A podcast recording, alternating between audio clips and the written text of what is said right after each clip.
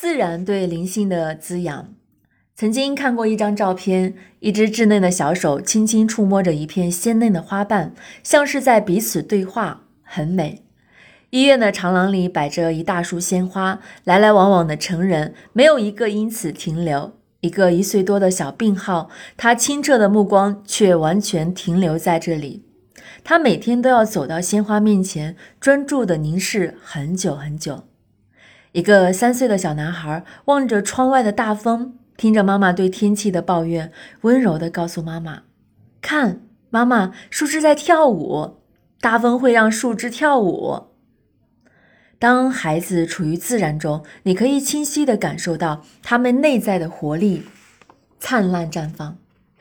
我们组织的青海湖夏令营，孩子们都要参与五公里禁语高原徒步与七公里高原自行车赛。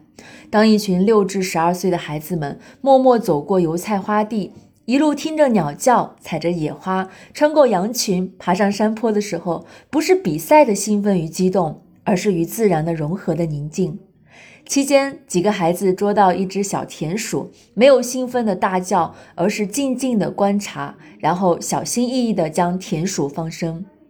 在自然中，孩子们自然放下城市中的烦躁和压力，瞬间便融入了大自然的场域。不需要太多的话语，他们完全懂得每一个身体语言。内在的宁静与创造自然发生。孩子们专注于自发组织的木工活，专注于艺术品的创作，专注于小商店的经营，专注于绘画大幅作品。一些作品所展露的创造性让我们大吃一惊。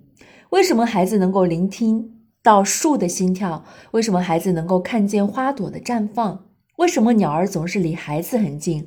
为什么孩子的眼中总会看见最美的风景？